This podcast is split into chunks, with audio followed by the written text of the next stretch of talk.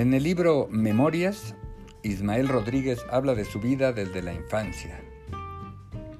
de cómo entró muy joven al mundo del cine y de cómo fue subiendo escalones dentro de la producción hasta llegar a la dirección cinematográfica para codearse con los mejores actores mexicanos de su época, crear o cimentar la fama de algunos y hacerse amigo de personalidades fílmicas de todo el mundo. El prolífico director habla de cómo pudo filmar algunas de sus más importantes películas, como Nosotros los pobres, Ustedes los ricos, Dos tipos de cuidado, Tizoc Amorindio, con la cual ganó el Globo de Oro y el Ariel, Ánimas Trujano, nominada al Oscar como Mejor Película Extranjera, y otras. Con una narración bien lograda de hechos interesantes, no solo se hablan de episodios cinematográficos, como el relativo a que desde su primer película Ismael Rodríguez tuvo éxito de taquilla. También se presentan cuestiones históricas, sindicales, criminales y otras. Las películas de Ismael Rodríguez sin duda forman parte central de la llamada época de oro del cine mexicano y es innegable que la identidad nacional le debe mucho. Los personajes interpretados brillantemente por Pedro Infante, Jorge Negrete, María Félix, Dolores del Río, entre otros, son referente para muchas generaciones. Casi 80 años después de su primera aparición cinematográfica, Pepe el Toro es identificado por cualquier mexicano y muchos actores actuales lo tienen como referente para lograr una caracterización de personajes capitalinos. El derecho a la cultura claramente incluye a la cinematografía. En tiempos de pandemia, millones de personas en todo el planeta se convirtieron en espectadores de cine. En México y Centroamérica todavía se escuchan las canciones de Pedro Infante y Jorge Negrete. El acceso a la cultura no se limita a las obras cultas. En un país donde millones de personas apenas tienen los servicios esenciales y son analfabetas francos o funcionales, diferenciar el derecho a la cultura por la calidad de la obra artística es un equívoco.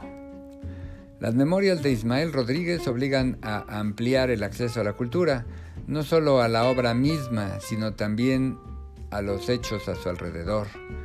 La participación de Lázaro Cárdenas en el trabajo de Ismael Rodríguez parecería tangencial a las obras, pero habrá quien la interprete como un paso necesario para que existieran sus películas. La sorprendente historia en la producción de Ánimas Trujano también habla de la cooperación entre los países y de una idea nacionalista que parece haberse perdido. Además, se agradece la historia del sorprendente profesionalismo de Toshiro Mifune, quien se aprendió los diálogos para facilitar el doblaje cinematográfico que fue tan convincente que, dice Ismael Rodríguez, en su momento los japoneses estaban seguros de que era el propio Mifune quien hablaba durante la película y no el mexicano que se encargó de darle voz a su actuación magistral. Con ello, se puede establecer que la obra artística no concluye con el objeto final, la película debería ser suficiente para establecer un objeto de arte que, además de una industria de gran éxito económico en su momento, logra su cometido de que el espectador regular produzca en su mente sensaciones y conocimientos que solo el arte puede lograr para mejorar su calidad de vida y al mismo tiempo interiorizar un proyecto de nación. Todo ello puede extenderse a los hechos alrededor del objeto de arte la imposibilidad de diferenciar entre los datos relativos a factores socioeconómicos o políticos con aquellos meramente anecdóticos, más propicios para los seguidores de los personajes, de los actores o de los creadores involucrados en la hechura de una película, no solo evidencia, una vez más, que el arte difícilmente puede limitarse, sino que también en esos hechos tangenciales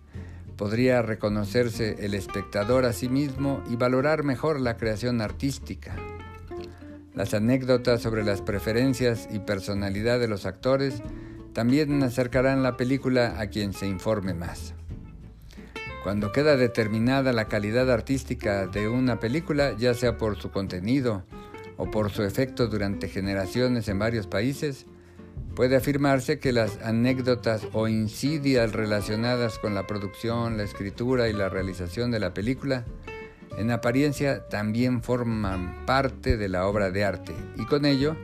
de la posible exigencia de los seguidores de Pedro Infante o de María Félix, por ejemplo, para que se den a conocer el mayor número de anécdotas y detalles relacionados con alguna película. Bajo esta perspectiva, el exigible derecho a la cultura también puede invocarse para conocer el mayor número de chismes relacionados con las películas o cualquier obra de arte. Gracias y hasta la próxima.